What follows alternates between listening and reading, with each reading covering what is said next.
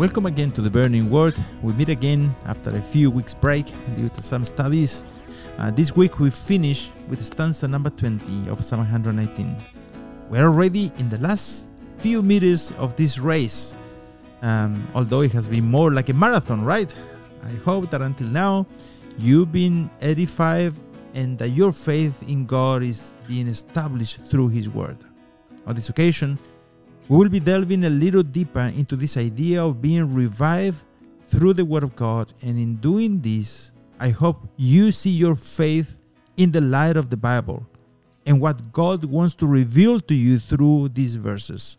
I hope um, to make a deposit in your life. But I also want to challenge you uh, to answer some serious questions that I'll be putting forward for your personal reflection. So, without any going further, um, we begin by reading verses 158 to 160 of uh, Psalm 119.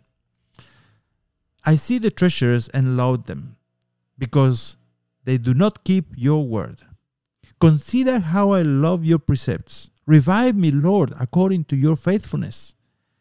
The sum of your word is truth, and every one of your righteous judgments is everlasting. This verse 158 is very interesting because one could easily make the mistake that we probably all already have of expecting unblemished Christian conduct from those who clearly live a godless life. You probably experienced that, right? With a family member, right? For some reason, we are surprised that the wicked live and behave wickedly. But the point that the psalmist is trying to convey is that he felt disgusted because of the way God and his word had been despised and dishonored, even coming from the wicked and ungodly. If you have never heard this word ungodly, uh, I invite you to check the previous segment, or if you have time, you just go to Psalm, number 73, which also describes in detail this attitude. You probably remember that this um, in this stanza, for the third time, the psalmist includes this request to be revived. What this stanza is telling us is that the true revival is going to bring into your life a greater sensitivity to sin. First, in your own life, of course, and then in the lives of those around you. You might say, No, no, no, wait, wait, wait. I want a revival just to see the miracles. I want to go to church and sing beautiful songs. And, and I want to see the power of God manifested. Uh, that's all what I want, nothing else. Let us remember for a moment the story of Elijah. In 1 Kings chapter 18, when he summons all of Israel and cries out to God to demonstrate his power in front of the people, and God carries out this tremendous, amazing demonstration of his power by causing fire to fall from heaven. And then in the next chapter, um, the prophet uh, prays for rain, and after a drought that lasted about three and a half years, to which uh, God responds by making rain fall. Did you know that none of these displays of power from heaven caused a real, genuine revival in Israel? Do you remember when the Pharisees and the religious people asked Jesus for a sign from heaven? And he replied, A wicked and adulterous generation asks for a miracle sign. That's in actually Matthew chapter 12, verse 38. What really is going to cause a revival in you and me is repentance. And repentance is going to come as a result of being confronted with the Word of God. A revival will cause a sensitivity to sin and a zeal for God.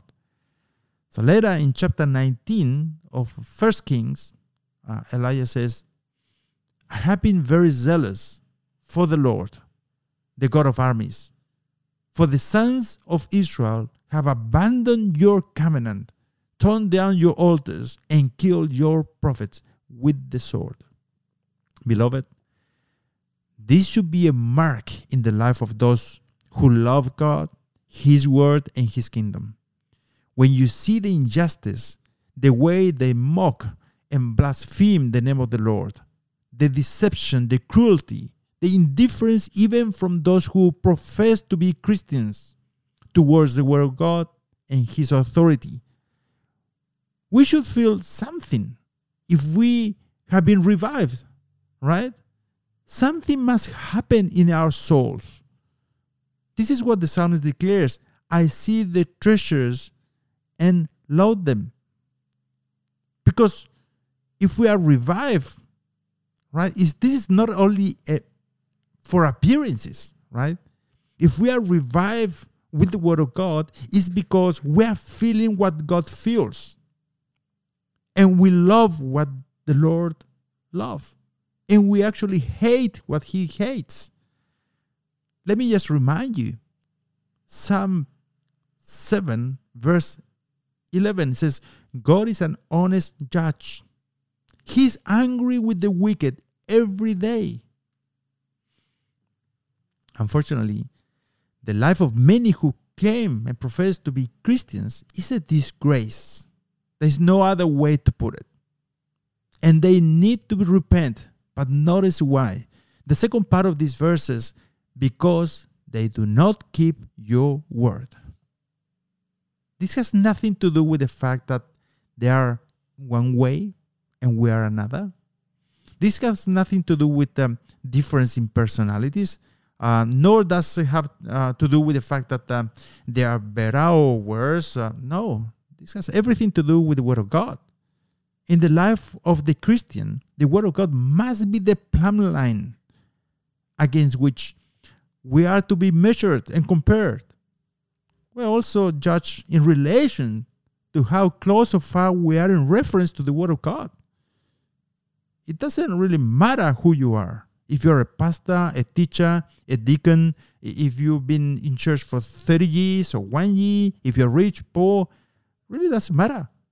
The psalmist says only two kinds of people those who are far and near in reference to the Word of God.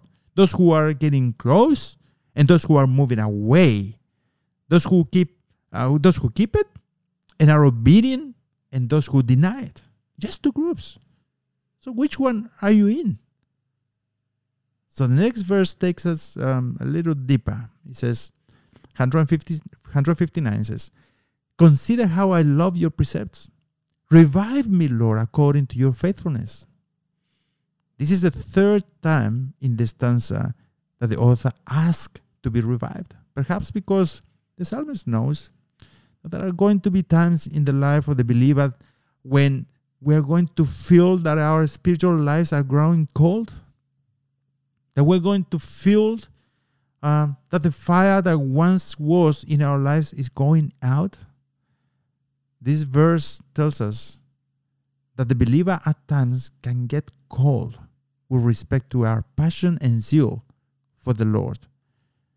And at some point, we can we can get to experience situations that are going to make us feel like uh, the fire in our hearts were drenched with water. Perhaps your experience today is just a sad memory of what it used to be a long time ago. The knowledge is there in your head, but the heart has grown cold. And now you're only playing religion without the action and the passion that you surely once had. If you saw the previous segment of the burning word, we talk about the disciples on the road to Emmaus, right? And I say that the Lord actually wants you to have a burning fire in your heart. We need that holy fire burning within us with a greater love, passion, and devotion for the Lord Jesus. We don't want to be lukewarm or indifferent. Uh, we don't want to leave our first love we instead want to be passionate. And we need to rekindle that our passion for the Lord and be awakened. Especially nowadays. Have you seen the papers? Have you seen the news? You need that today, my dear friend. Um, It's like a, the image that many of you probably have of the fire in the camp that begins to go out, and only a few red spots are visible. Then we begin to move or stir up the coal, right? A little to be able to revive it and get some flames again. That is the image that the psalmist wants to convey to us through this stanza. Stirring up in our lives for God, for Christ, and the gospel. How does it happen in the life of the believer? Have you thought about that? The psalmist see, seems to want to remind us of God's truth, His word, His testimonies, His love, His miracles, His grace, and His mercy. This involves reminding us of all the truth of the gospel. It is the word of God which stirs and revives our hearts for the Lord Jesus. In fact, at the beginning of this verse, the psalmist wants God to lovingly remember that he has paid special attention to the Word of God. Do you want to? Uh, do you want God to pay attention to your prayers? Well, the first line of this verse is Consider how I love your precepts. Do you want to, to have a whole heart for God? Well, you can put your name there in the middle and say, Consider how I also love your precepts, Lord. You can pray that. One last question. What do you think God sees regarding uh, your love for his precepts?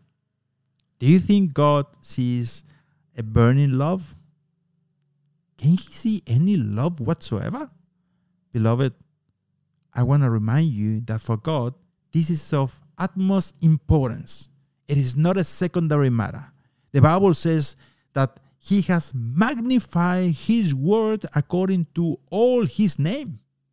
Psalm 138. This is important, and God knows for sure if this is important for you or not. It could be said that much, if not all, of the experiences of Christian life flows from this. So the last verse is a testimony of uh, to the perfection of God's word and concludes as follow. The sum of your word is truth, and every one of your righteous judgments is everlasting. What he's saying here is that um, if we add up all of scriptures, the total sum is truth. All its doctrines and teachings are truth all its promises and historical declarations are true. Jesus praying for his disciples in John um, 17, verse 17 says, uh, praying to the Father, he says, Sanctify them by your truth. Your word is truth. In it, there is no distortion of the truth. There is nothing that needs to be corrected, added from Genesis to Revelations. This tells us um, that his word remains immutable, forever the same, no matter the ideological movement, no matter what churches now they consider to be uh, needs to be inclusive with, right? Not the fashions that come and go. It is always the truth. It need, doesn't need to be amended. It doesn't need to be updated. It is truth. The Bible, brothers, speaks to us through direct statements so when the Bible um, declares this particular truth, it also tells us how. And it also teaches through detailed description why. For example, the Bible tells us about the wickedness and depravity of men in Jeremiah 17. But it also tells us in the book of Judges that man can descend into a deplorable state when he has been neglect, negligent regarding his attention, love, and devotion for the Word of God and his relationship with the Lord. And probably you've seen this, right? You have seen people that uh, it seems so, so burning for the Lord. You probably have seen people like that, right? That he couldn't stop teaching and telling people about the Lord. And all of a sudden, few months or even years later, you see, I mean, how? What happened, right? The book of Judges says that everyone did whatever seemed right in their own eyes. The truth is that if we are allowed to do what we want, brothers and sisters, we will always choose to sin. Were it not for the grace of God, we will be lost in our own devices. In all these things that the Bible tells us is true, and His true is forever. The grass withers and the flower withers, but the word of God, the word of God stands forever. What God says was true at the beginning, was also true throughout the history of Israel, during uh, the ministry of Christ, during the establishment of the church. It has been true during the last 2000 years. It is truth today, and it will be true forever. Why would you be distracted by the things of this world? Why would you not want to know the truth of God? If Jesus says, You will know the truth, and the truth will set you free. With this, we're finishing this stanza number 20. And I want to ask you, what value does the Word of God have in your life? Are you being transformed by the power of God's Word nowadays? I want to share this last verse, Second Peter chapter 1, verse 13. It says, I consider it right, as long as I am in this earthly dwelling, to stir you up by way of reminder. Someone once said, If it is new, it's not true. If it is true, it's not new. There are no new truths. The Word of God is sufficient and everything we believe is found in the Bible. We just need to be reminded, as the psalmist says, of the essential truth of the Bible over and over again. I'm just gonna ask you to imagine just for a second. It's just uh, an, an, example, right?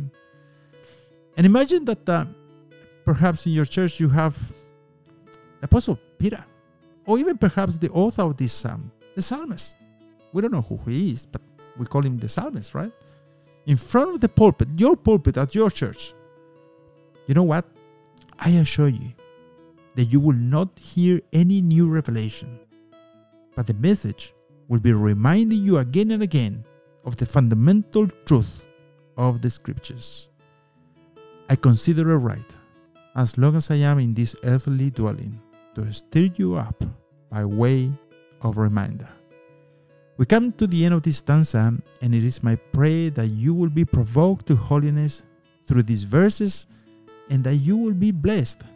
We'll meet again in the next occasion when we start with stanza number 21st of Psalm 119, which is titled with the 21st letter of the Hebrew alphabet, Sin.